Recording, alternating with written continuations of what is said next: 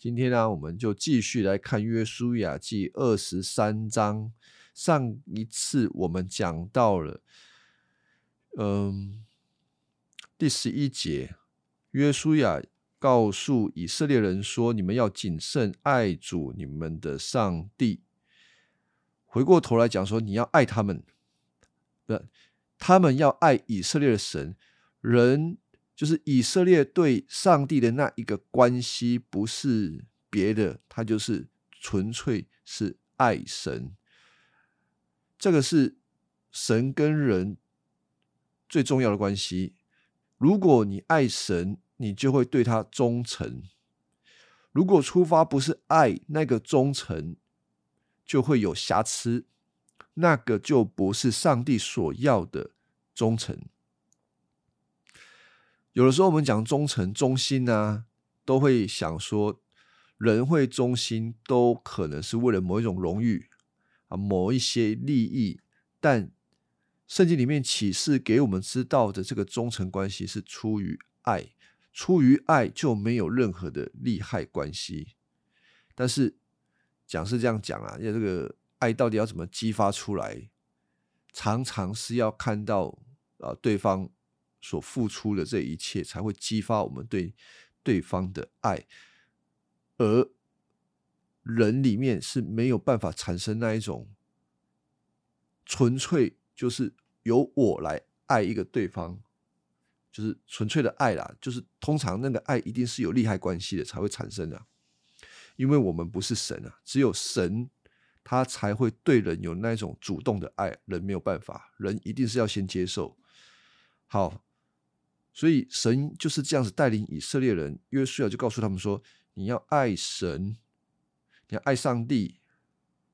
如果你们第十二节，你们对他不忠，跟遗留在你们中间的异族混杂，跟他们通婚，你们推进的时候，推进的意思就是，因为还有一些土地是要他们在各支派自己去攻下来的啊。这个上一次我们有讲，是上帝的这个刻意要给他们的课题，有点像是训练他们、考验他们。他们必须要爱神，然后对神忠诚，相信上帝一定会帮助他，然后勇敢的向前推。即便那个约书亚已经不在了，他们得自己去做。当他们做的时候，他们就会得着一个很大的信，呃，对上帝的信任，就是神的话是信实的，上帝并没有说话不算话。但你怎么知道上帝不会说话不算话呢？除非你亲身信靠的去试试看啊，不然你就是听啊，或者你总是听别人的分享，或者是或者是什么，就是等着被别人带。但是你再怎么别被别人带，都没有来的你亲身经历来的真实。所以他就要以色列民也要信靠他去推展他们的土地。然后呢？如果你们中间跟其他的混杂，你们就会受阻碍，你们就会推不动。上主，你们的上帝一定不会再把这些民族赶走，相反的，他们会像网罗陷阱，像打在你们背上的鞭子，刺在刺在你们眼里的刺，直到哦，直到你们没有一个人可以留在这块迦南土地。这个很有趣哈，这个。他们能够顺利的条件是什么？顺利的条件就是爱神、相信神，把他们当中不属神的宗教、不属神的异教清除、推进，你们得着。如果不这么做，就是反过来啊，换你们被清除，而是这样。那我们一开始就问这个问题：他们是怎么被清除的？很客观的、很简单的，你就想。以色列人，他们能够留存到今天，成为一个几百万人的国家。这个时候还不能算国家了，因为没有君王啊，不过是一个极大的民族了。他们怎么能够留存到现在，是有一个这么大群体的民族，然后跟不同的民族不会混杂在一起？这个是上帝特别的护理啊。这个护理也关系到一些客观因素啦。很少有一个民族人这么多，然后这个品种或者是血脉这么的纯呢，就是希伯来人这些人。为什么呢？因为他们是在埃及长大的。你要想一下，在埃及长大的，如果他们不是在埃及长大，这个民族哈就很乱的，就什么血缘都有，他们就不是纯的希伯来人。因为埃及人讨厌希伯来人，所以就把这个希伯来隔在他们以外。啊，我们想起那个更早之前创世纪，他们就是那个雅各啊，以色列他们的那个爸爸带一群人，带十二个小孩到埃及去生小孩。生更多的小孩，可是埃及人不喜欢他们，就把他们隔在外面，以至于造成一个状况，就是以色列人越来越多，然后他跟埃及人没有混杂在一起。客观上面来看是这样子，但是从上帝的视角来看，那是出于神的护理。呃，我这样讲，大家应该觉得哇，很有趣，哇，这个是很了不起诶。大家有这种感觉吗？我不应该要有这种感觉。创世纪里面有很多很多的呃剧情的曲折离奇，哦，都不是这么单纯，就是看起来是人在演这场戏，但背后是上帝在导演。如果不这么做，如果他们不在埃及，他们持续留在迦南，早就混。混的乱七八糟了，你就看那个雅各他的小孩有几个小孩，就跟就娶迦南的老婆，就一直通婚，一直通婚，通到后面就相同了。好，那再问一个问题：为什么上帝要让以色列人的品种这么纯，跟其他国家的人全部隔开嘞？这个很简单，为了是要实现上帝对亚伯拉罕所。许下的应许，这个应许就是我要让你成为大国。这个国家从亚伯拉罕出来的啊，是要实现他的应许的。所以这个我们称之为亚伯拉罕之约，上帝跟亚伯拉罕的约定，上帝会完成这个约定。你的百姓会成为一个大国，而且你的这个大国会影响万邦、列邦、列国，借着你的国家要来蒙福。这个叫亚伯拉罕之约。那上帝许下的应许嘞，要过好几百年，慢慢的演变到现在。我们看约书亚记的时候，哈，确实是一个大国啊，他们就要进到这个迦南。如果上帝没有特别的护理，以前的事件就会再重演。什么事件呢？这一群以色列人会开始跟迦南人通婚，然后通到后面就是消失了，不见了。当然，通婚的过程，他们会开始拜那个地的偶像，然后他们不拜自己的神，文化被改变了，血统也改变了，然后就消失了啊，都混杂在一起了，会是这样的一个状况。但是这里就讲，告诉他们说，如果你们把这些人继续存留，你们跟他通婚的话，哈，上帝会把你们赶出去。当然了，我们如果看《约书亚记》在更后面、更后面，就是他们确实被赶出去了。被赶出去不好吗？因为我跟大家讲，有时候我们看圣经或看一些事情都看得很短。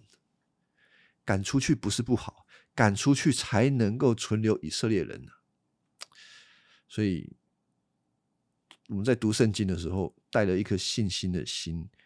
上帝的管教是暂时的，他的管教都是为了他孩子的益处。那今天我们也是一样，上帝做每一件事情有他背后的意义。我们需要的是忍耐等候，就是看他会做事，就是这样子信。这个是从圣经来的神学。我讲神学，就是圣经所给我们的看见。上帝这样带领以色列人，一样也是带领我们。所以，当我们读圣经的时候，你不要把它当做只是客观的读一读这个知识而已，没有运用在我们生命当中。我们看事情的时候也是这样子。好，所以哈，这个我一开始问这个问题，好像是惩罚啊。如果你们跟他们那个混杂在一起啊，上帝会惩罚你，是是惩罚，但是惩罚的背后是为了他们的益处。哦，所以不要看上帝惩罚人好像很坏，没有啦，上帝每次惩罚都是后面背后有他要接下来带的下一步的计划。好，来在第十四节，现在我死了以后，就是约书亚说，我死了以后，你们心里都清楚知道，上主你们上帝已经把他应许给你们一切福泽都赐给你们了，啊，那就是都赐给土地都赐给你们了。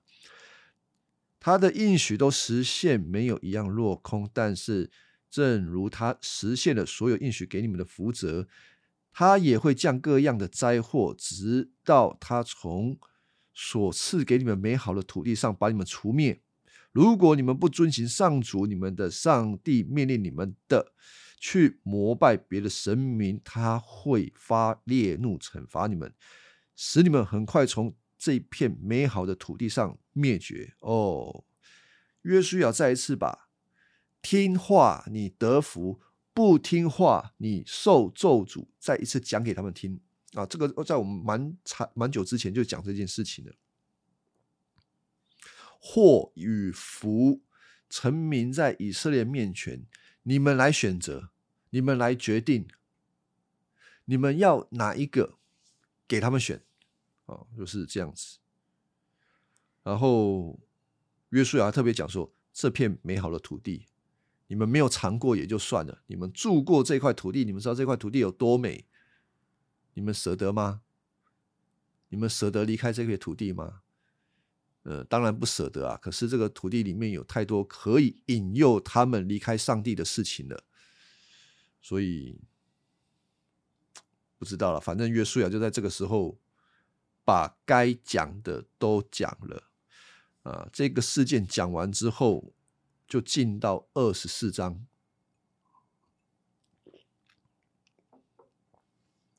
二十四章在事件重新招聚以色列人的各族，就是又讲又又再招聚一次。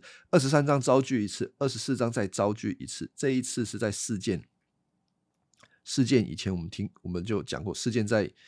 一个那个以巴路山跟基利新山的中间，两座高山的中间啊，前端中间那个地名就叫做四涧。那这个土地有点特殊的地位啦，就是一边是咒诅的山，一边是蒙祝福的山。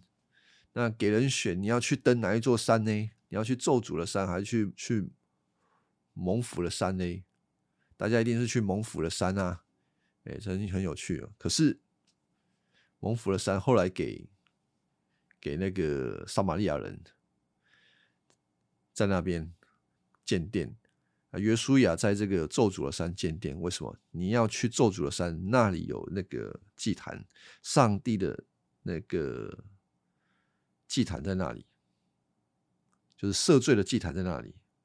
好，这个不多说。我们直接看二十四章吼，这一次约书亚来开始讲了一个很长的故事。这个故事的结论在第十四章，第十四不在第十四节，约书亚讲完故事，对他们说：“你们要敬畏上主，诚心诚意的侍奉他，要除掉先祖在米索不达米亚。”和埃及所拜的神明专一侍奉神，他讲故事的讲故事的目的就是叫他们除掉偶像啊。还有在这个二十三节，约书亚又讲另外一次，你们要除去所有外族的神明，决心效忠上主。所以嘞，所以什么？约书亚不会隔空放炮啊。大家懂意思吗？他不会没有了事情还讲两次，就是有这个事情。大家要知道，这个时间点是他们已经住进迦南一段时间了，可能十几年的时间，所以很有可能他们已经有带着一些外族的偶像在他们的这个生活当中，可能是从埃及的米索米索布达米亚平原的啊，还有可能就是迦南的。哎，这个蛮恐怖的，到处都是吸引他们的偶像。所以二十四章有一个很大的目的，就是约书亚要以色列百姓重新决定选择耶和华是他们的神。你决定要他。你就不可以有别神，你有别神，你就不是这专心敬拜耶和华神。那我在这个礼拜给大家这个问题里头，吼，有一个很重要的问题，就是约书亚他讲了这整个故事，还有我刚刚讲他在讲故事，讲过去的历史事件，他在讲上帝为他们做什么，然后这个。以色列人也回答约书亚，也回答的很怎么说？很阿萨利，就说我们绝对不离弃上主。他们也说出上主所做的事情，不会离弃神。这两段经文当然长短差很多，到底有什么差异呢？能够看出什么端倪来呢？我认为这是一个极其重要的经文，帮助我们思想真敬拜神的人，跟我不要我不知道怎么讲啊，一个真敬拜神的人，跟一个还真的没有进到真敬拜里面的人的差异在这里。所以，我现在从二十四章约书亚讲故事开始哈。呃，第二二十四章第二节，上主以色列的上帝这样说：很久以前，你们列祖他拉哦，他拉的是那个亚伯拉罕的阿公，我记得是阿公。对，他拉以及他的儿子亚伯拉罕和拿赫，拿赫就是亚伯拉罕的这个兄弟啊。住在幼发拉底河那一边，他们拜别的神明啊。幼发拉底河那个是他们祖祖祖先周公啊，周公啊，大迄个所在。他们说在大河那边的，大河那边幼发拉底河那边。我们如果读那个历史地理，也知道幼发拉底河他们被认为是今天的四大文明之一，所以亚伯拉罕就从那个地方来的，所以。约书亚就先讲到这里，讲到最早的时候，亚伯拉罕过了幼发拉底河，领他走遍迦南各地，又赐给他许多的子孙。我赐给他以撒，又给他两个儿子雅各和以扫。我把以东的山区给以扫做他的产业。我听一下哈，这里是约书亚在讲话。可是约书亚用第一人称在讲，我代表上帝在讲，这表现出一件事情，就是此刻的约书亚如同摩西一样，成为上帝的代言人，他所说出来的话具有权威性。但同时没有错，约书亚也是也是一个近前的领袖，他。代神，他是一个代言人，所以他也是一个先知。所以他讲这句话的时候，就是代表神在对以色列人讲。所以他用第一人称，他开始讲说：“好，我们再继续第五节。后来我派摩西和亚伦，使埃及遭受大灾祸。”但我领你们出来，我从埃及把你们的祖先领出来。埃及人用战车、马兵追赶你们。你们的祖先到红海的时候，我们啊，他们向我求救。我用一层黑暗把他们和埃及人隔开。我使海水淹没埃及人，把他们吞灭了。我对埃及人所做的，你们都看见过。你们在旷野住了很长的一段时间，后来我领你们到约旦河东岸，到亚摩利人住的土地，他们攻打你们，但我把你们交在你们手里。把他们交在你们手里，使你们夺走了他们的土地。你们推进的时候，我除灭了他们。后来亚摩摩押王希波的儿子巴勒攻打你们，派人去招比尔的儿子巴兰来，要咒诅你们。但我不听巴兰的话，所以他反倒祝福了你们。这样，我救你们脱离了巴勒的手，你们渡过约旦河到。耶利哥，耶利哥的居民攻打你们，像亚摩利人、比利洗人、迦南人、赫人、格加萨人、西魏人、耶布斯人攻打你们一样。但我把他们交在你们手里，你们推进的时候，我使他们惊慌混乱，把两个亚摩利王赶走了。这并不是因为你们动过刀或弓，我。赐给你们的土地，并不是你们劳碌劳力得来的；我赐给你们的城市，并不是你们建造而来的。你们现在住在哪里？你们所住的地方所吃的，也不是自己种的葡萄和橄榄。啊，这是到第十三节。所以整段约书亚讲的这段事件，我们大概可以归纳一下。他在强调了什么东西呢？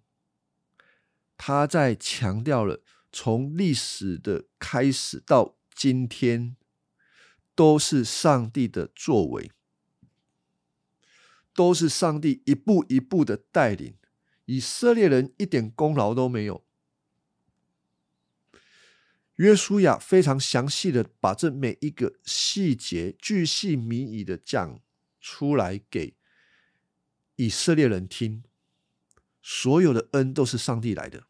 好，所以约书亚才说：你们要选择，你们要耶和华，还是要这些偶像？叫他们选择。第十五节，如果你们不愿意侍奉他，那么今天必须决定你们要侍奉谁。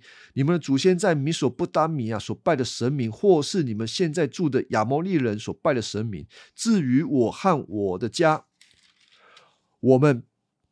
必要侍奉上主，哦啊，我们必定侍奉耶和华。这个很多家里面都挂着那个牌子。约书亚说：“我决定要侍奉耶和华。”那你们自己也要做决定。好，约书亚讲了这么多，哈，这个以色列百姓也也听了啊。听完之后，他们要做什么回应呢？第十六节。他们就说：“啊，我们永远不离弃上主，去侍奉别的神明。上主，我们的上帝曾领我们的祖先汉，我们脱离了埃及做奴隶的处境。我们亲眼看见他所行的神迹，在我们经过的国家当中，无论什么地方，他都保守我们安全。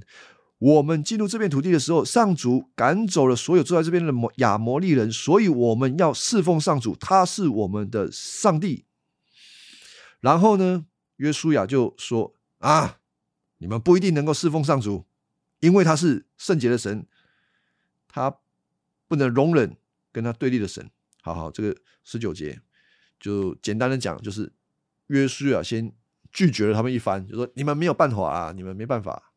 为什么？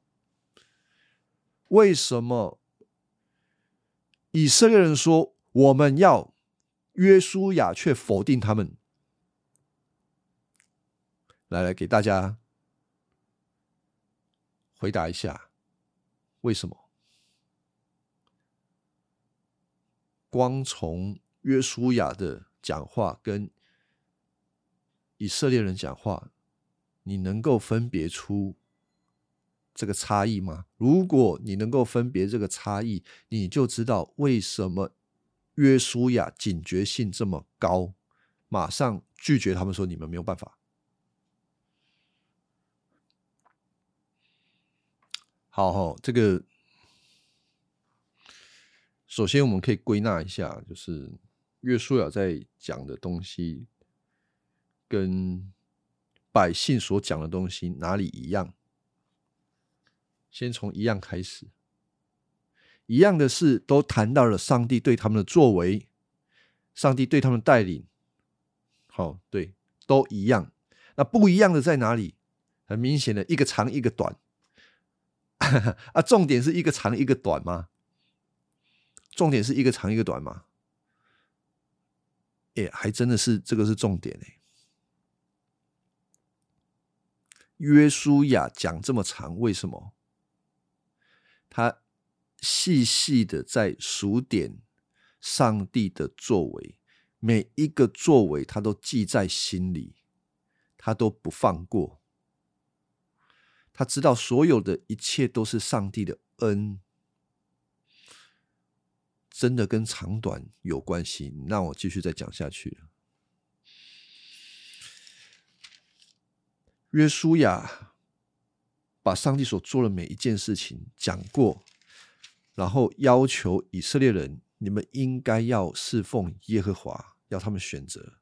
那这些以色列人怎么说？我们不离弃上主，他们也说他们不不会离弃上主的。上主曾经带领我们的祖先脱离在埃及做奴隶的时候，也施行神迹，就是他们用很简短的一句话总结了上帝所做的事情，就是他做了很多的神迹。对以色列人而言，上帝做那么多事情，他们只关注到神迹。但约书亚关注的是什么？他关注的是每一件事情都是上帝带领他们去征战，每一个细节，约书亚都记录。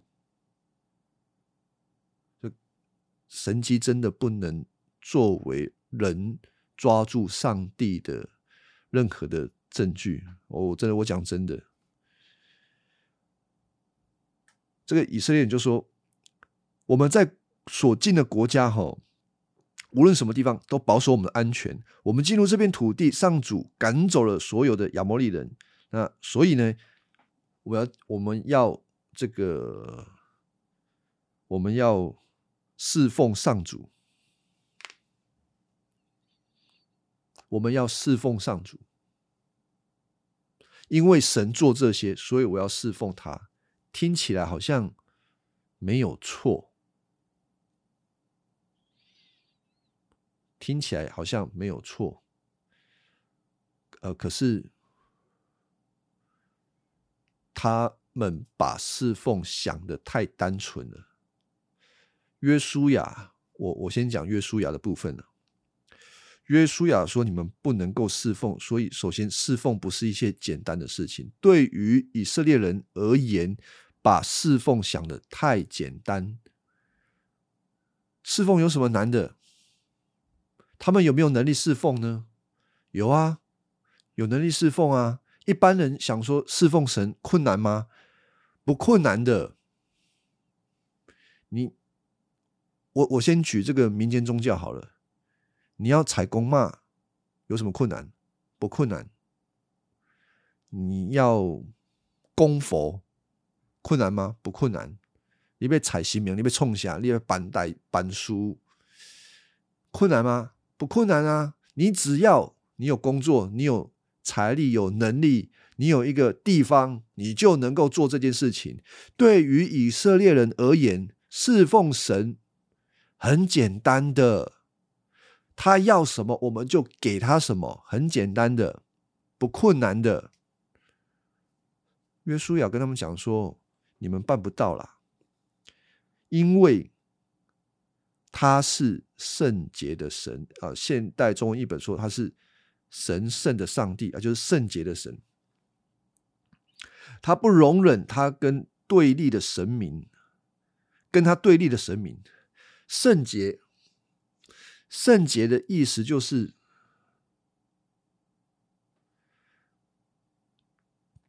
就是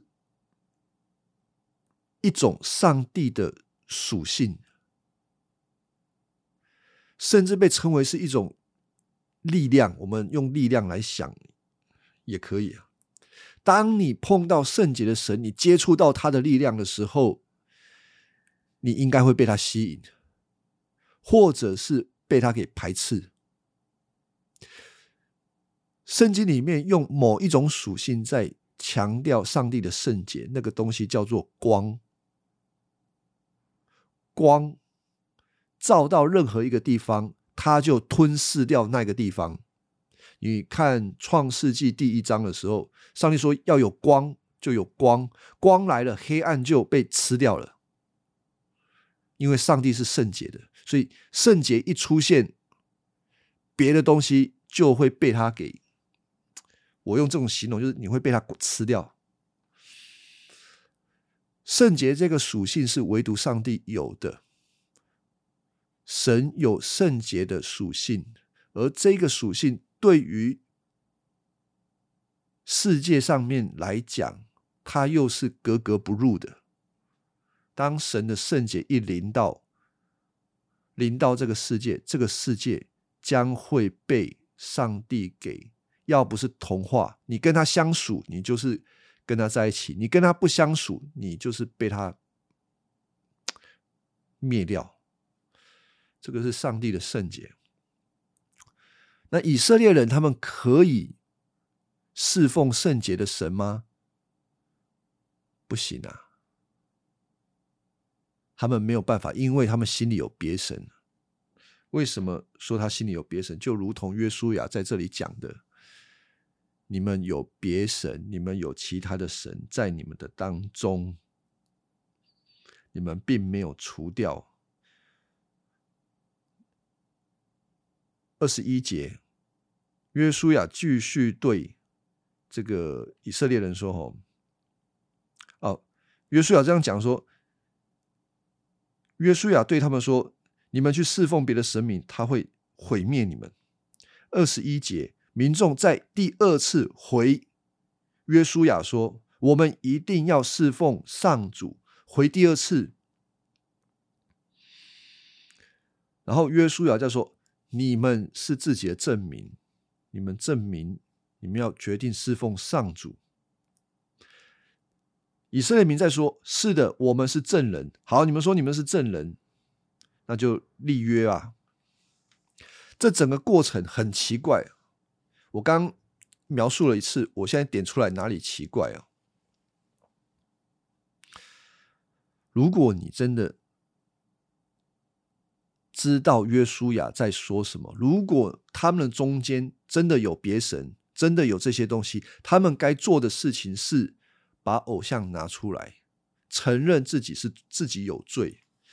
我们来翻一下《创世纪》有一段经文，《创世纪》三十五章。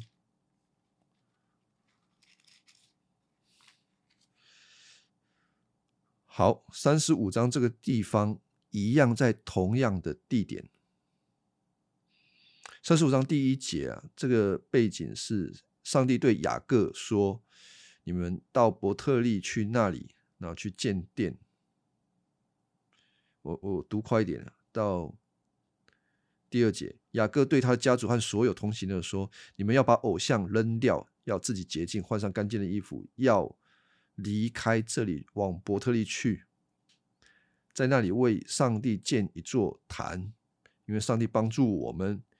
然后呢，他们就把外族的神像、耳环都交给雅各。雅各把这些东西埋在事件附近的橡树下。所以这个历史事件是他们应该要知道。他们的周公啊，周周周周公就在这块土地上立定心志，要跟随。上主把他们的偶像通通拿出来，埋在这块土地的土里。那我刚刚讲，约书亚会讲他们两次，表示什么？表示他们里头真的有藏偶像。你听了约书亚讲两次，你知道你的周周周公做了这件事情，你怎么有可能？在这个时间说啊，我们会遵守，我们愿意遵守。上主救了我们，我们会遵守的。你觉得事情是这样子吗？这个叫什么？country 北极呀？你你讲空话嘛？你没有，你一点行动都没有，而或者是你真的有软弱，你就承认，求神帮助。你就承认，我承认说我们是罪人，我们真的有软弱，但他们没有，他们是蒙，觉得这个东西心蒙子油啊。他想说，上帝不会看人的心，他只看什么？看我们的嘴巴讲什么，他就信了。以色列人把上主看得太简单了，侍奉神不是在侍奉一个外在行为，侍奉神必须从心里侍奉，因为他是圣洁的神。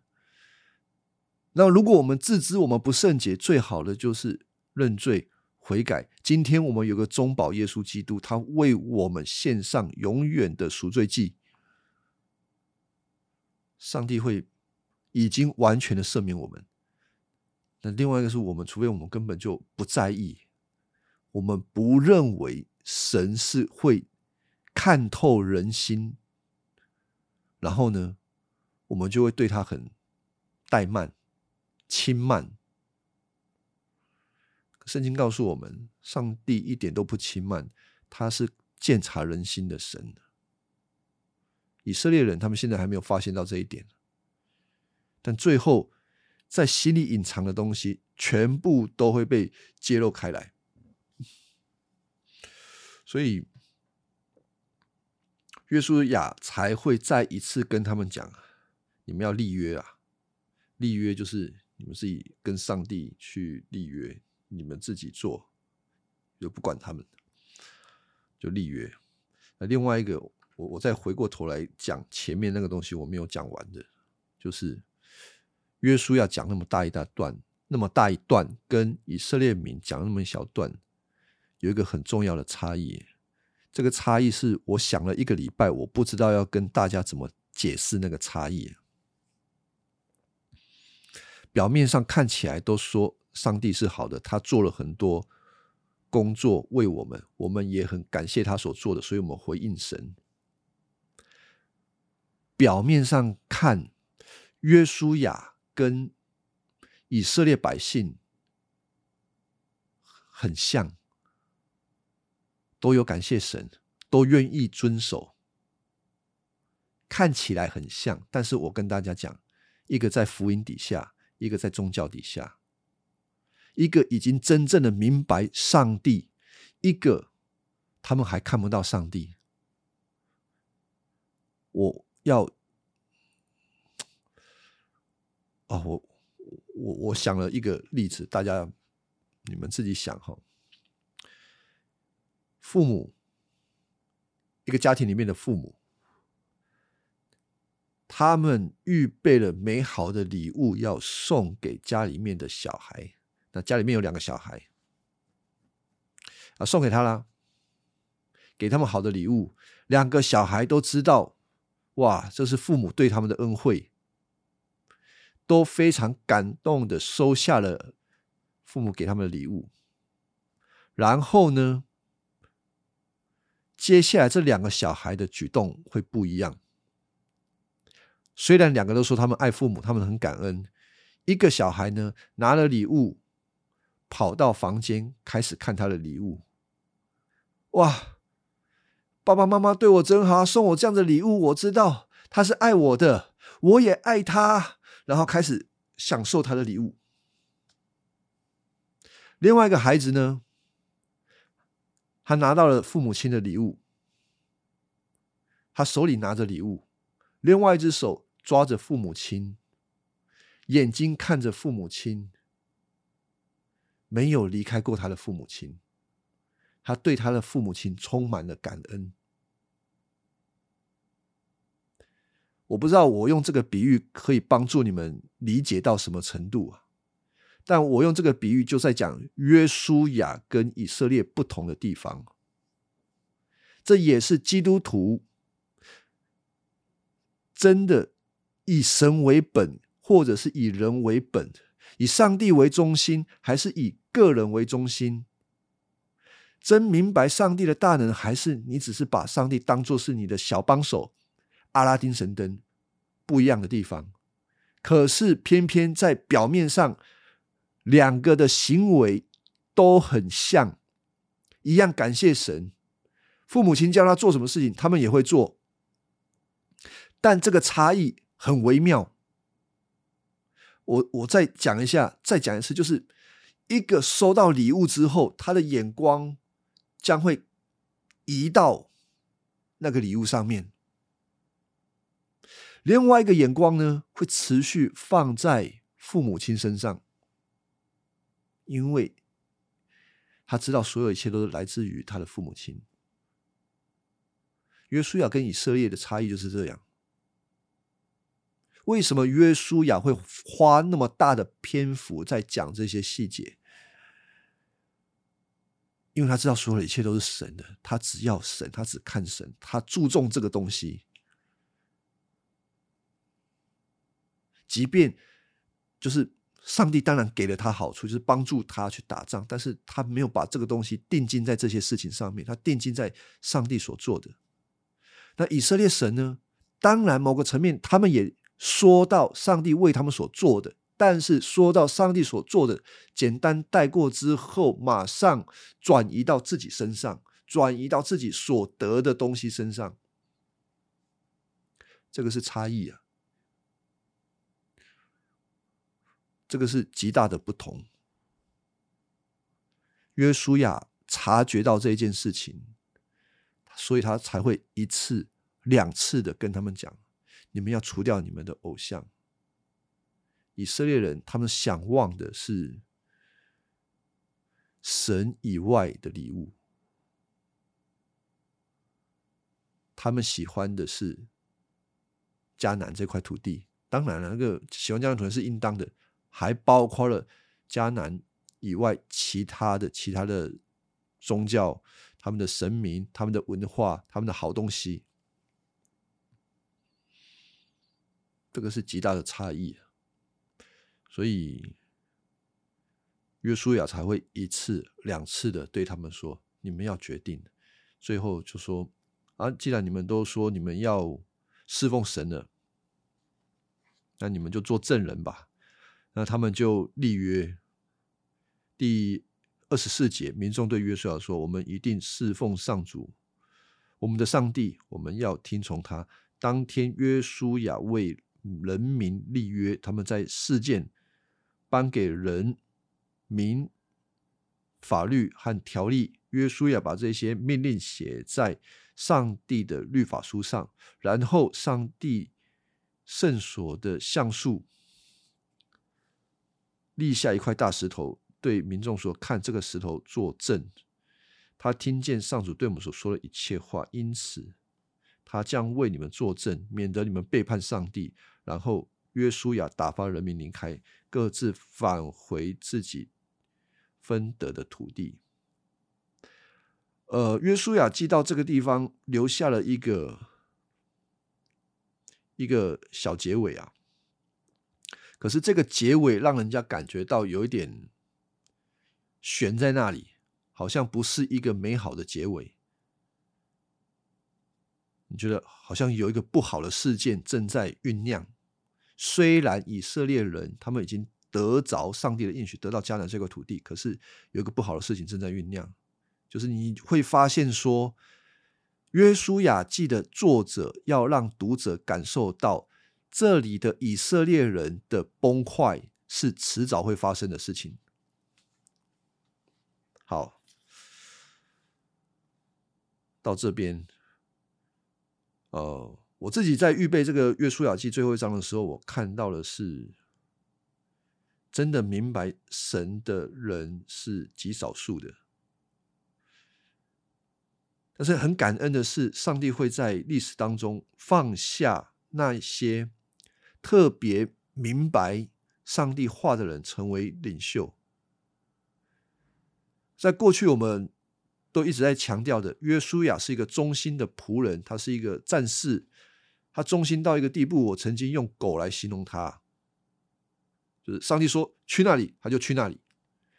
可是上帝其实不会用一个单纯的就是你有四肢强壮，然后没有脑袋的约书亚，他有强壮的身体，他有勇气，他又有对上帝。很正确的关系，他的侍奉不是随便的侍奉，这也给我们很多的提醒，就是当我们在走成圣的道路当中，我们不能说我们有行动就好了，我们不能说我们做了什么，或者是我们有什么样的信心、有什么勇气做了什么事情。不，我们不可缺少就是对神、对信仰要有正确的认识，否则所做的一切事情很有可能就是草木合接，就是。草木合接就是容易烧掉的东西，所以上帝使用约书亚是让我们能够看见的。那在约书亚记之后，就基本上没有像这样子的领袖出现了。呃，直到大卫时代，那中间过了很长，大概四百年的时间。啊，最后几段经文我读一下哦，做一个结尾。这事以后，上主的仆人嫩的儿子约书亚死了。他死的时候是一百一十岁。以色列人民把他安葬在他分得的土地。三十一节，约书亚在世的时候，以色列民侍奉上主。他死了以后，那些亲眼看见上主为以色列民所做了一切事的长老们还活着的日子，人民。仍然侍奉上主，哇！他们还是侍奉上主，听起来蛮好的啊。可是我讲这个用词怪怪的，说仍然啊，仍然就是那时那个时候还有过去的那个时间点还有，那作者写作的那个时间点呢，也许已经是岌岌可危了。好，三十二节，以色列人民从埃及那个地方带出来约瑟的。骸骨也安葬在事件，就是雅各用一百块银子向事件的父亲买下来的那块土地，约瑟的后代就继承了那一块土地啊。这个是对整个历史事件做了一个结尾啊。包括亚伦的儿子以利亚撒也死了，就是那一代的人，他现在在解在交代的是之前的那一代人都死了。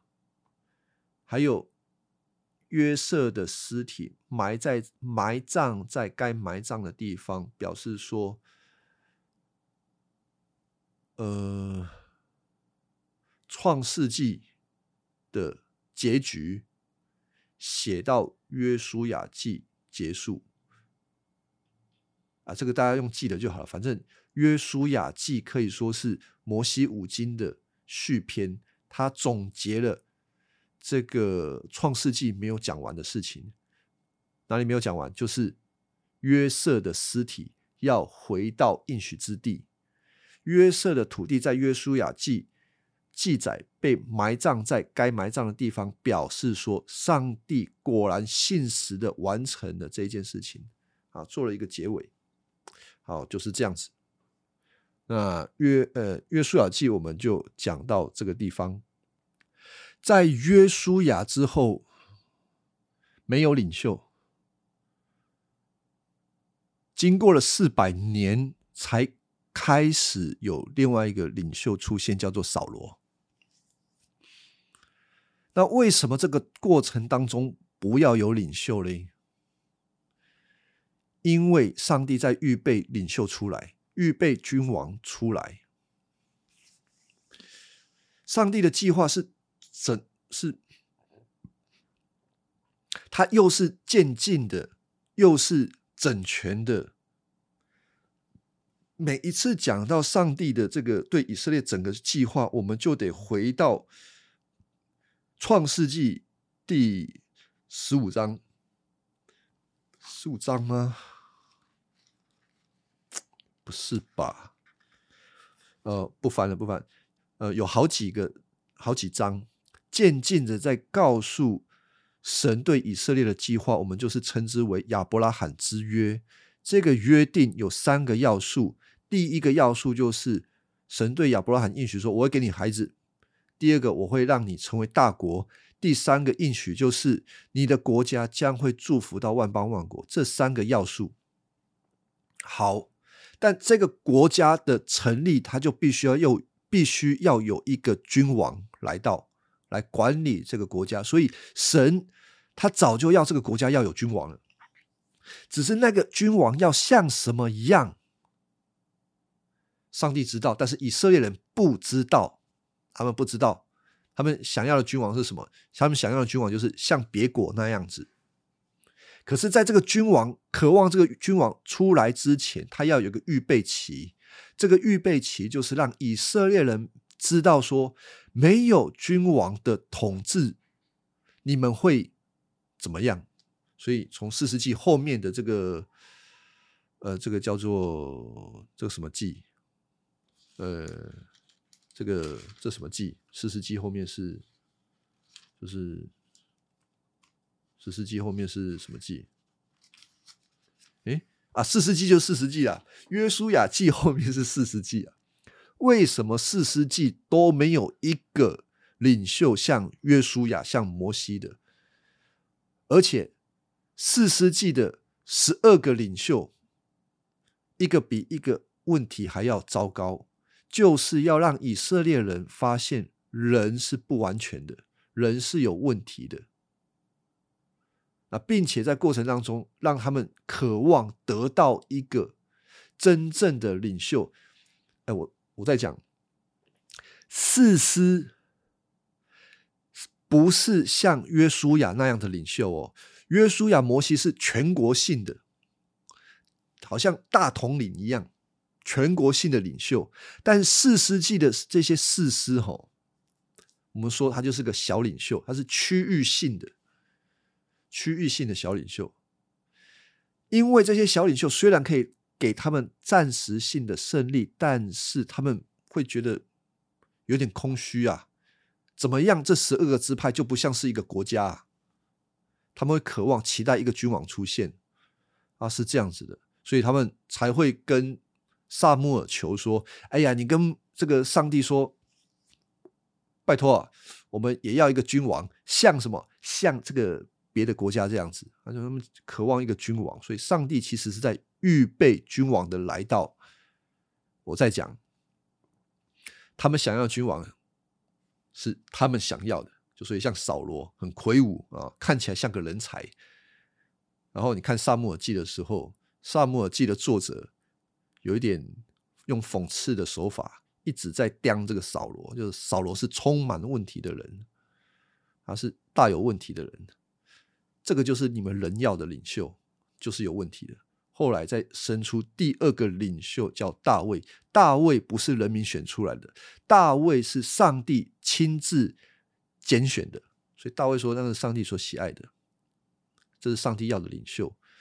这个领袖将统管以色列这个国家，啊，我们就称之为亚伯拉罕之约的阶段性的应允，发生在。大卫的身上，就看到哦，这个国家跑出来了。大卫做得好，列邦列国就受影响，就因此蒙福。可是嘞，啊，你看那个萨姆尔记，读到后面，大卫也犯罪啊。今天早上说大卫也犯罪啊，所以根本没有一个领袖是真的可以管理上帝的国度的。所以上帝也对大卫立约，我们又称之为大卫之约。对大卫说：“你的儿子会接管你的王位，而且他的王位我会保守他，直到永永远远啊！所以那个王位是谁谁在掌管的呢？不是他的儿子所罗门啊！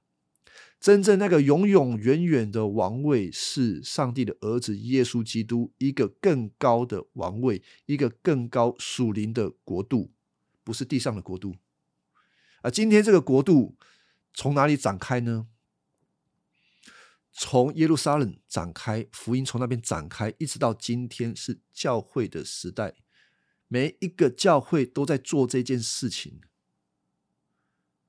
教会是一个新的以色列啊！我们要从一个更大的架构来想这件事情。教会的失败与否，再也不影响国度的成败。因为成败，耶稣已经做完了。教会所做的事情跟旧约的以色列是一致的。你要把旧约跟新约通起来。旧约以色列他做不好的，现在经过耶稣基督的救恩之后所赎回来的新的一群以色列，叫做教会，他要完成上帝真正的工作。说完成也不是完成啊，就是参与了，因为耶稣基督做完了，我们只是参与。就像旧约，上帝让以色列人进迦南，留了一半给以色列人自己做，就是也要以色列人自己参与一样。历史是。一样的在前进，上帝掌管整个救赎历史。那我们今天看的时候，我们会觉得哦，怎么会这样子？太奇妙了！当你觉得很奇妙的时候，你就应该要信靠这位神，他掌管每一件事情，大事小事，他不可能只掌管大事，不管小事。他连最细微的事情，麻雀掉在地上，都不是出于意外。你要这样子想，好，所以。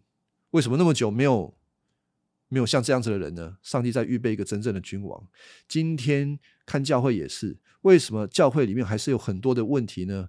帮助我们不要迷信任何一个教会的领袖。当然，我们为教会领袖祷告，可是教会真正要跟随的都是耶稣基督。这帮助我们不会把其他的任何人当做一个偶像一样在崇拜。好，这是我的回答。啊。